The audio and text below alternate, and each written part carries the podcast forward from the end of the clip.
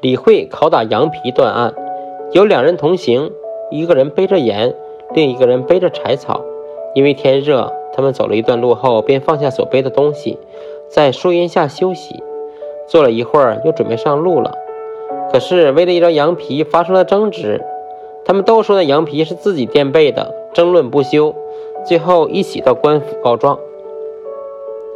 当时雍州刺史李惠受理了这个案子，他对手下人说：“拷打这张羊皮可以知道真正的主人吗？”手下人对李慧的发问感到莫名其妙，都无论可答。李慧让争夺的双方出去，接着把羊皮放在席子上，然后用棍棒拷打。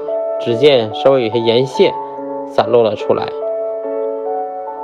李慧说：“我掌握实情了。”他叫争执的双方进来，背柴草的一见散落的盐屑，当场趴在地上认罪。